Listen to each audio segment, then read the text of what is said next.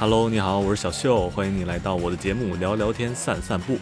我会在这个节目里分享在日本生活的大家的故事。你可以在网易云音乐、苹果 Podcast 以及喜马拉雅上搜索到这档节目。也欢迎你关注节目的同名公众号，和我聊一聊独属于你自己的日本经历。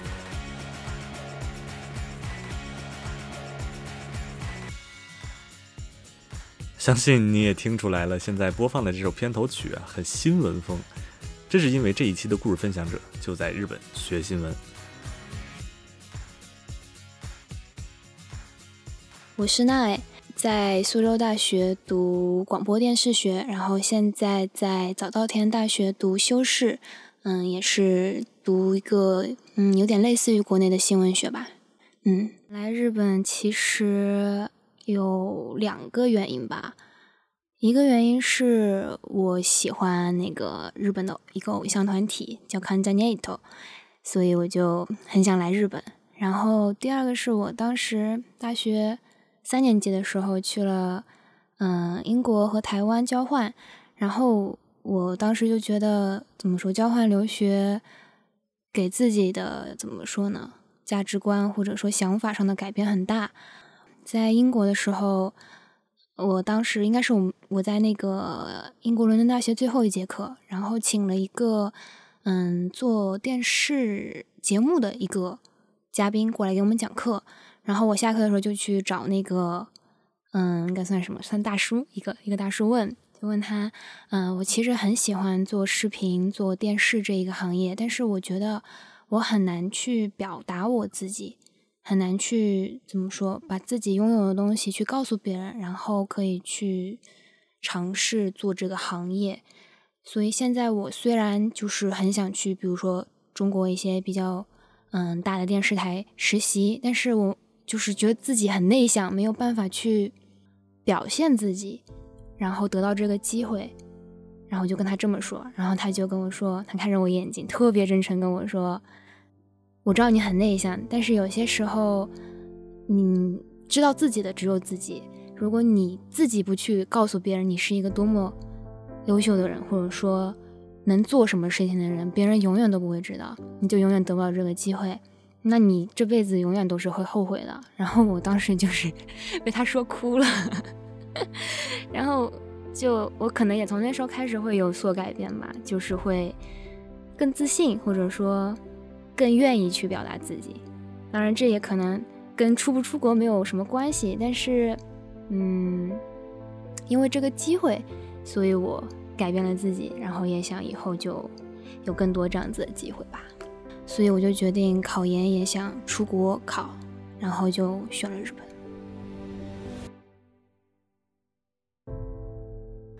奈在大学本科读的是传媒学，那大一时候是不分具体方向的。到了大二就可以选择广告学、新闻学或者广播电视学，出于兴趣爱好。那毅然决然地选择了看起来最夕阳产业的广播电视学。他们这个专业的最大特点就是要拍片子。大学四年，那爱拍过微电影，拍过访谈节目，但最令他印象深刻的还是他拍过的那些纪录片。是在台湾拍的时候，台湾时候拍的，嗯，是一个关于。流浪狗、流浪猫，其实就是。然后这纪录片叫《他们的存在》。我是当时上一门课叫纪录片吧，好像就叫纪录片课。然后我们老师让我们去拍一个纪录片嘛。我和当时两个小组成员，我们就在想拍什么。然后正好在那个嗯台北的街头碰到了那个一个。保护生命协会，他们出来带着那个流浪狗、流浪猫猫出来，就是怎么说做宣传，就是募捐。然后我们就去问他们，就是我们对他们组织很感兴趣，能不能让我们给他们拍一个纪录片？然后当时就交换了联系方式。然后过了两三天，我们就坐上算什么电车、火车，反正就从台北坐到莺歌，然后。在做在打的去他们一个比较偏远的一个生命保护协会里面去，然后先是做志愿者，做了很久吧，快一个月，然后打好关系以后，我们开始拍这个片子。其实就很简单，比如说拍这只狗狗，它为什么来这里，然后它现在有什么问题，它为什么没有人领养，它每天它一天是怎么生活的，它的性格是什么，它叫什么，就很简单的一个故事吧，我个人觉得。但是我就是觉得，其实以前也没有直接接触过这样的组织嘛，就会觉得他们有这么多。流浪狗、流浪猫存在在这里，但是很少有人知道它们。而且我知道的是，他们可能有些狗狗，它可能一个月只能出一次笼子。他们会就是找一些长得比较可爱、身体没有残疾，或者说一些小狗，把它们放到宠物店，然后去做免费领养。剩下大部分狗就是在那边度过一生。对，然后。就在那个很小的空间里面，然后它那个眼睛就看着你，很冲击吧，也算是，所以印象也很深。对，流浪狗的一天啊，比如说，呃，有一个有一只狗狗，它叫小黄吧，我记得还叫什么，我不太记得它叫什么了。它其实是在一个嗯养狗场一样的，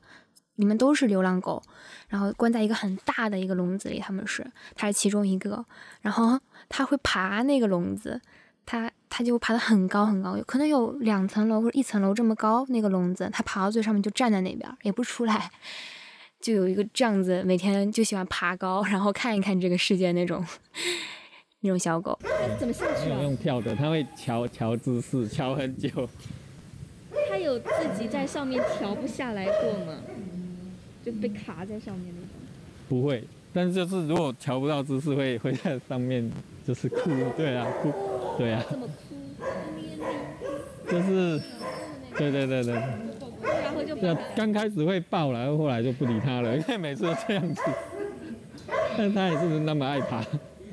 还有一些运气比较好的，可能就是性格比较开朗的，就会跟着他们出去做那个募捐，他们就会可能走得比较远，比较自由一点吧。大部分还是就一天都是在笼子里面度过的，偶尔有志愿者会过来帮忙遛遛狗。因为其实那个协会一共才三四个人，但是有好多好多几百只狗，不可能一天每天都去遛它们，所以说也是无奈之举吧，只能让他们在笼子里面，不然跑到街上了，然后安乐死啊什么的，就是这些结局。嗯，有个很有意思的事情是，嗯，我以前大学的时候拍过一个。做过一个小的一个关于记者的纪录片，是日本的一个战地女记者，叫山本美香。然后她是在战地取材的时候中弹身亡的。山本美香呢，在一九九五年成为一名自由撰稿记者之后，就常年奔波在伊拉克、车臣、乌干达等等战乱地区的最前线进行报道。二零零八年开始，他每年会有两三次的时间在早稻田大学授课，担任讲师。二零一二年，在叙利亚内战地区采访时，和反政府武装同行的他被政府军的榴弹击中，不幸身亡。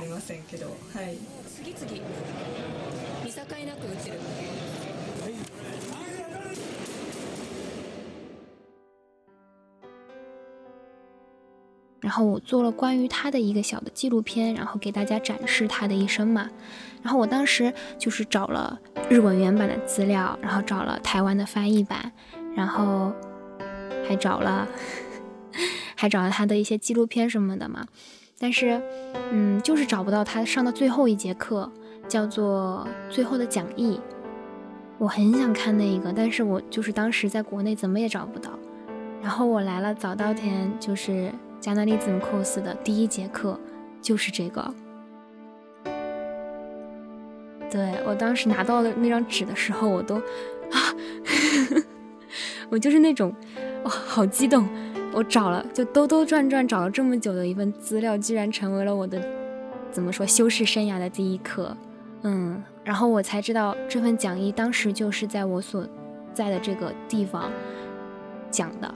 所以早大才会有这份资料。然后我研究科的科长，他其实和山本美香是好朋友。然后我就觉得啊，真的这个世界可能有命运或者什么存在吧。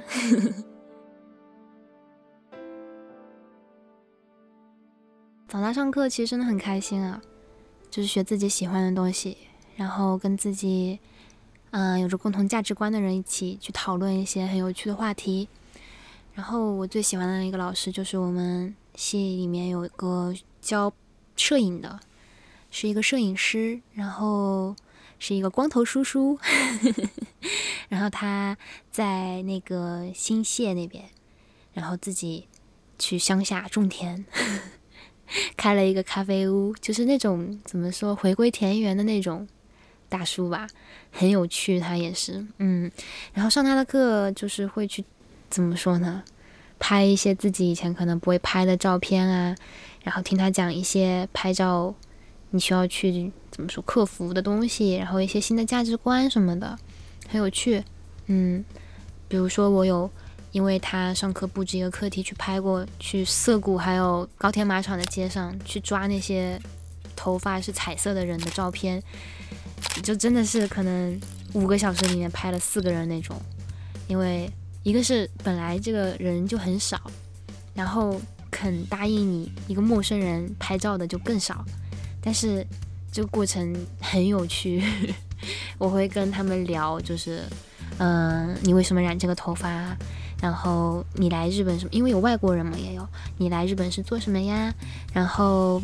拍过一对姐妹。亲姐妹，她们都把头发染成了紫色。她妈妈，她们妈妈也在旁边。她们当时在买彩票，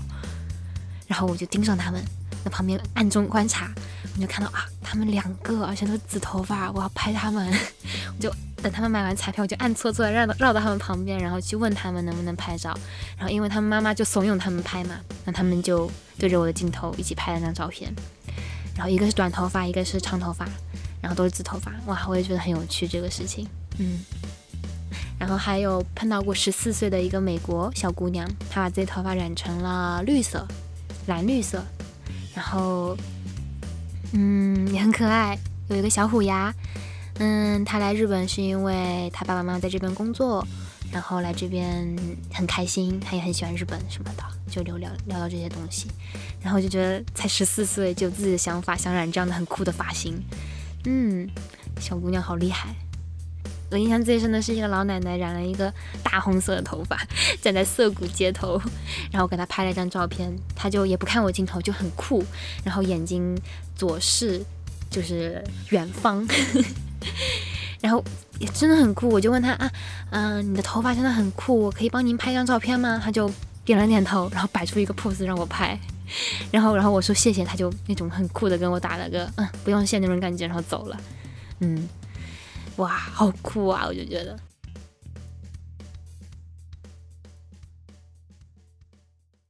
从中国到日本，语言不同，文化不同，相同的呢是在学业的安排里，奈仍然需要拍各种各样的片子。这其中涉及到的题材就包括彩虹游行、孤独死和南京大屠杀。我进早稻田拍的第一个片子是在一节课上面，然后我们需要拍一个人物短片。然后我拍了，当时正好东京在举行那个 Pride Parade，就是 LGBT 相关的一个游行活动。Pride Parade 直译的话呢，叫做骄傲游行，它其实是对全世界范围内 LGBT 群体游行活动的一个总称。奈拍摄的这一次游行呢，是从2012年开始，每年在东京举行一次的 Tokyo Rainbow Pride，而他找到的采访对象。是一位中国人。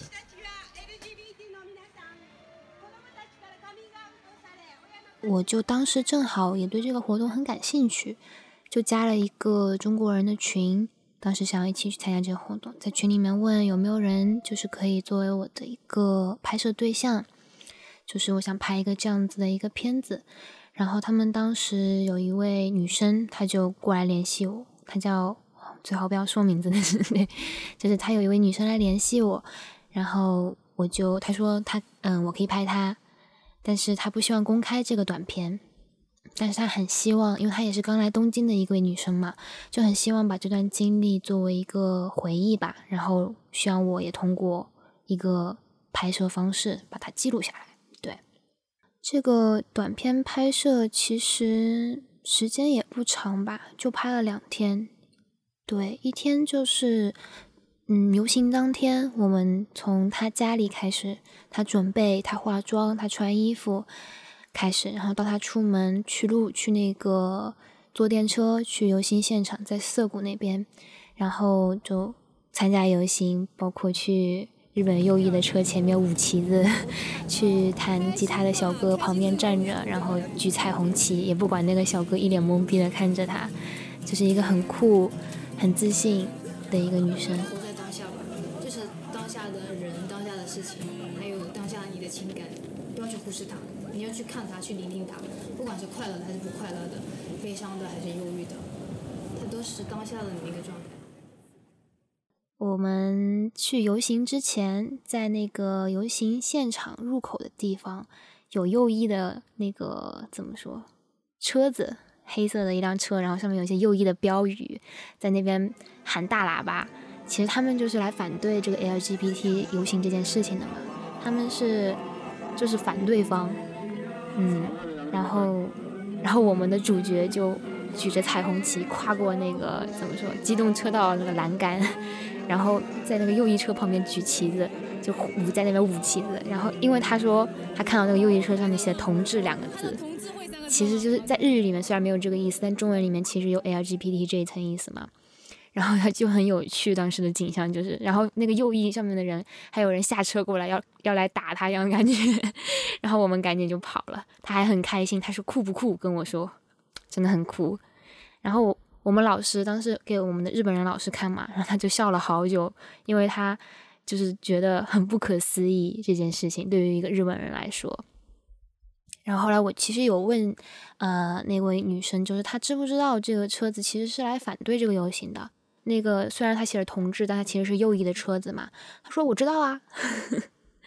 对我一开始以为她不知道，所以才有勇气去做这件事情。其实她是知道，并且有勇气去做这件事情。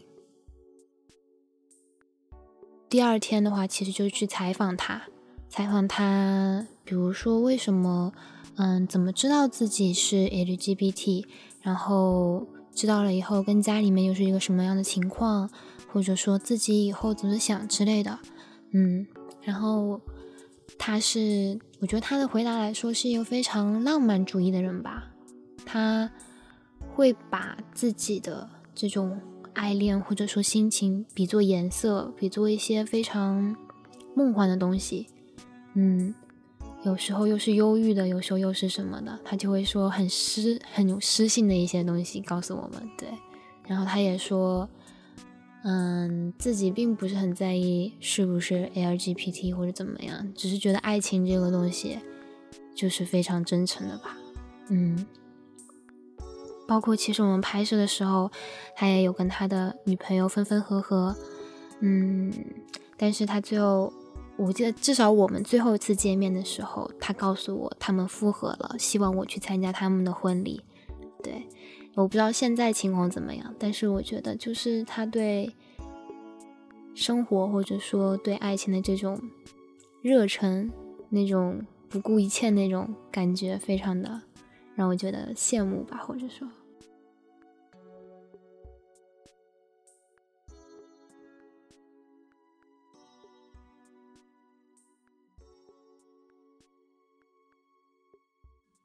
还和朋友一起拍过一个关于孤独死的一个纪录片，然后当时我们是是他是导演，然后他想要拍日本这个社会问题嘛，他就联系了很多家日本有一个叫做特殊清扫，特殊清扫看一下特殊清扫公司，然后只有一家公司回来还邮件愿意接受采访，然后他就。叫上我，我们两个一起去现场，就是先去他们的公司，嗯，跟他们简单的采访了一下。然后其实是一个怎么说，不是很大的一个屋子，大家就是穿着工装服那种，大家就是可以想象穿着工装服坐在那边。然后接受我们采访的那一位，他还穿了西装，因为知道我们要来采访，还挺好玩的。对，特意换了西装，嗯。然后经他们介绍吧，有一位就是最近去世的一位，其实年纪很轻，才四十几岁，嗯，然后在自己的房子里面就是这样去世了，也没有人知道。刚开始的时候，我们就通过他们一起去了那个现场，就是他们是怎么去整理现场的吧？应该说是，嗯，我们就很早去那个现场，然后买了防护服、那个眼镜，还有那种口罩，就是怎么？因为现场可能它会那个气味，嗯，还有一些腐蚀性的那种，就就会让让你觉得不舒服，可能会，所以一定要戴那种口罩和防护。那种防护衣，然后穿的严严实实的，我们就进去了。然后在进门之前，大家就所有工作人员在那边有点像就双手合十，首先祈愿吧，有点像默哀，或者说，嗯，然后再进去。进去以后就是，嗯，可以看到空空的房子里面留下了一个印子吧，因为去世的人他可能会尸体会。腐烂嘛，然后他就会在地板上留下这样的痕迹，包括天花板上什么的。他所有东西被扔掉，并且他房间的地板、墙，还有他的厨房里面所有的东西都会被砸开。对，先是砸砸烂了以后，把它给拿出来，然后扔掉，就是什么都不会剩。墙纸撕掉，地板翘起来。厨房的那个不是有很多日式厨房是有小柜子什么的，全部都砸开来然后带走，因为已经沾上味道了。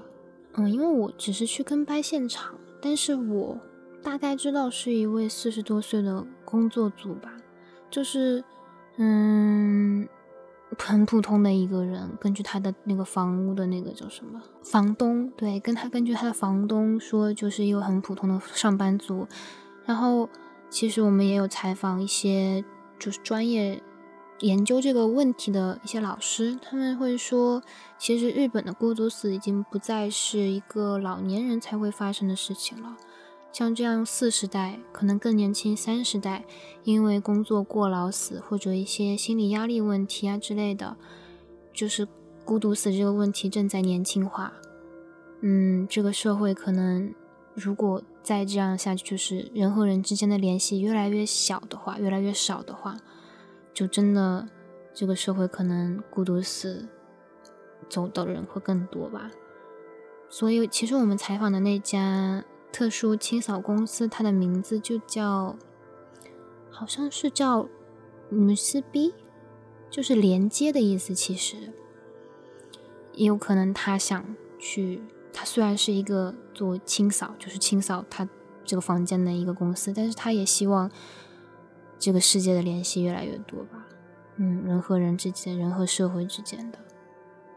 有一个小阳台，阳台看出去是东京的景象，我记得印象特别深。我我是我是辅助拍摄嘛，我就站在阳台拍下了这个人他可能最后看到的那个影像。就是外面的世界，然后我最后片子剪进去的时候，也在那一段就怎么说呢？剪进去了吧，也是一个他可能看到的在世的最后一个景象。还有就是印象比较深的是，当时你空气里弥漫的那种那个味道，其实比我想象中要。好一点，没有那么难以忍受，但是很压抑，整个气氛都就是一种说不出来那种，有人在这里去世了，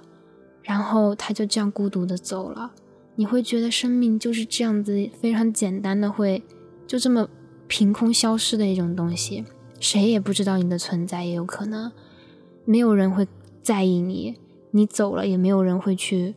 怎么说呢，关心你。你过了很多天，你的尸体都没有人发现，哇！我就觉得啊，怎么说，人生可能就真的很渺茫吧。嗯，人真的好小，好小，好小。那还有，我觉得在早大一件非常有意义的事情是，跟着我们系里面一个叫野中的老师，他是把纪录片这个摄影机器带到中国的一个老师。嗯，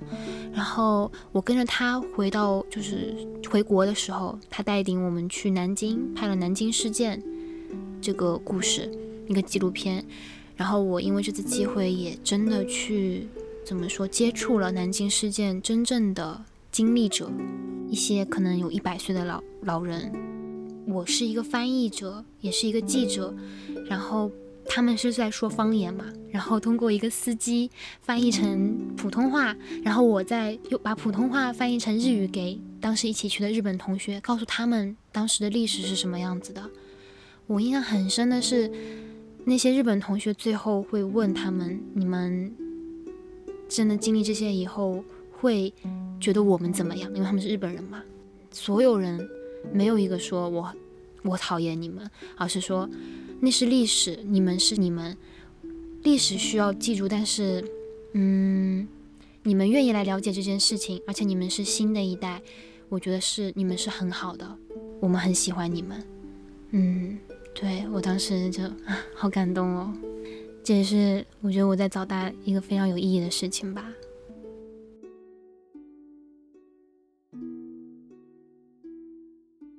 现在奈已经是修士二年级，马上就要毕业了。由于不挑专业的独特的就职体系呢，在日本的中国留学生们大部分都去了咨询或者 IT 公司。那作为一个外国人，想要在日本的媒体行业里就职，其实是一件挺困难的事情。但奈说他还是想试一试。一个是因为我真的很喜欢拍摄嘛，然后。嗯，第二个是我觉得影像这个东西其实是可能对于我来说是更适合我去表达我自己的观念的吧，因为我是一个不太会用文字表达的人。如果是影像的话，它是一个非常直接的媒介，它可以，我可以通过它把我的价值观，把我所拍摄的人的价值观很直观的传递给更多的人。我觉得这件事情是我想做的，所以我就嗯，包括现在其实我也在想做。嗯，就是跟视频相关的，但是又是中日文化的，嗯，在找这样子的工作吧。不管它是一个什么领域的，但是可以让我用我的影像说话。就是因为我是一个中国人，我希望在日本做一个和日本人不一样的工作，而不是去成为日本人去做和日本人一样的工作。所以，嗯，我现在也就。不去想，就是去找可能日本人一样，他们的大手里面去做一个综合职，然后每天可能跑业务啊什么的，我还是不太想做这样的工作。希望以后今年内我可以找到这样子的工作吧。